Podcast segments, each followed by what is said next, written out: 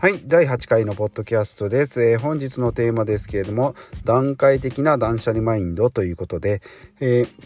まあ、断捨離ですけれども、まあ、昔からですね、まあ、5年ぐらい前からですね、まあ、意識して、まあ、物を増やさないとか、まあ、今あるもので生活していこうということで、えー、少しずつ、えーまあ、断捨離とかですね片付けとかそういったところを意識しながらやってきてるんですけどもやっぱり断捨離はですね一世一朝一夕ではまあ叶わないということでまあ気持ち的なところもありますしその物理的なところもあるので、えーまあ、だからですねこういうマニュアル本とかですねコツっていうのが、まあ、多くこういろんな人に興味が持たれて指示が、えー、されてるんじゃないかなと思います。で結論ですけども、えー、まあ自分の中でですねそういうマインドを、えー、片付けのマインドを育てると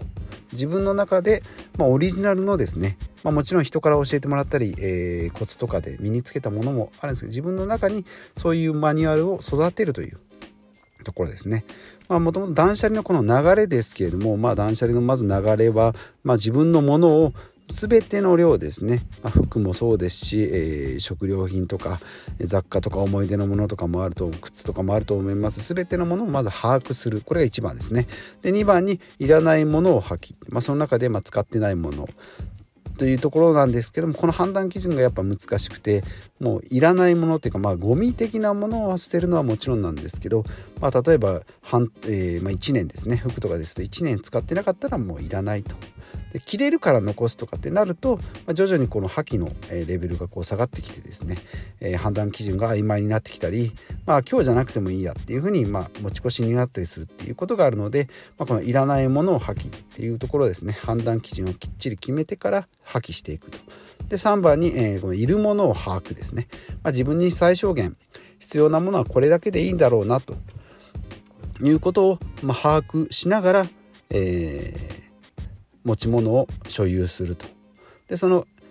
次に4番の厳選した最小限の生活をする。で3番でいるものを把握してもうその中のもので、えー、最小限で生活する、まあ、ちょっと足りないなと思って、えー、まあ思いながらも、まあ、それでも不便だったらまあ買い足すと、まあ、そこまでですね。実際にはもうあるもので何とかできますのでそれでやっていければいいなと思います。で大体まあいらないものを破棄っていうことがメインですね、になるんですけどもやっぱりまずは自分の持ってるものを全て把握して、えー、いらないものを破棄しないと。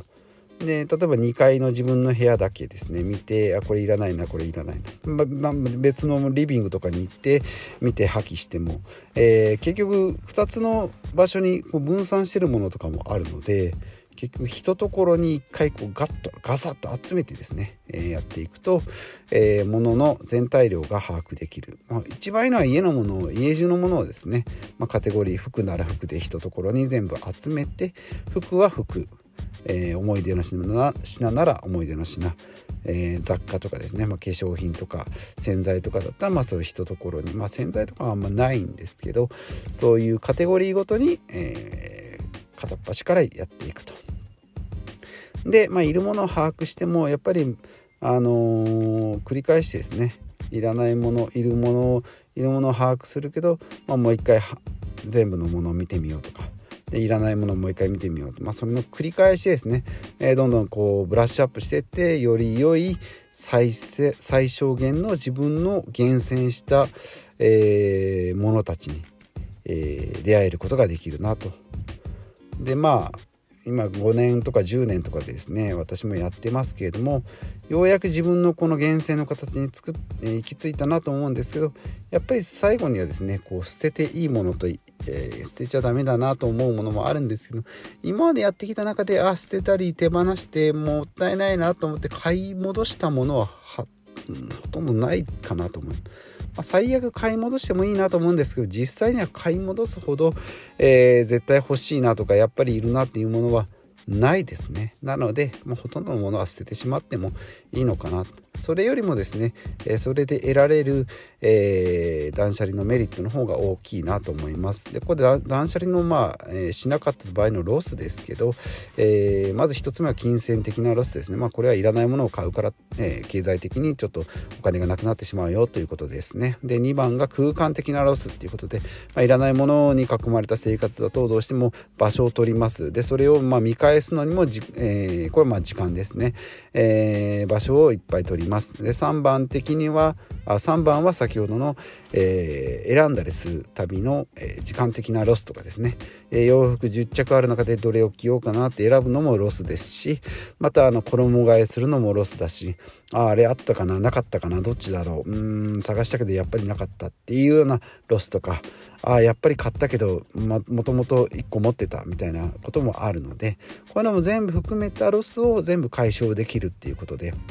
意外とですね金銭的なロスと空間的な、まあ、場所的なロスは分かるんですけどもその最後の選択するロスっていうのがなかなか分からないものですね、まあ、マーク・ザッカーバーグなんかま同じような服着てますけどもあれはもう選択するのを最小限に、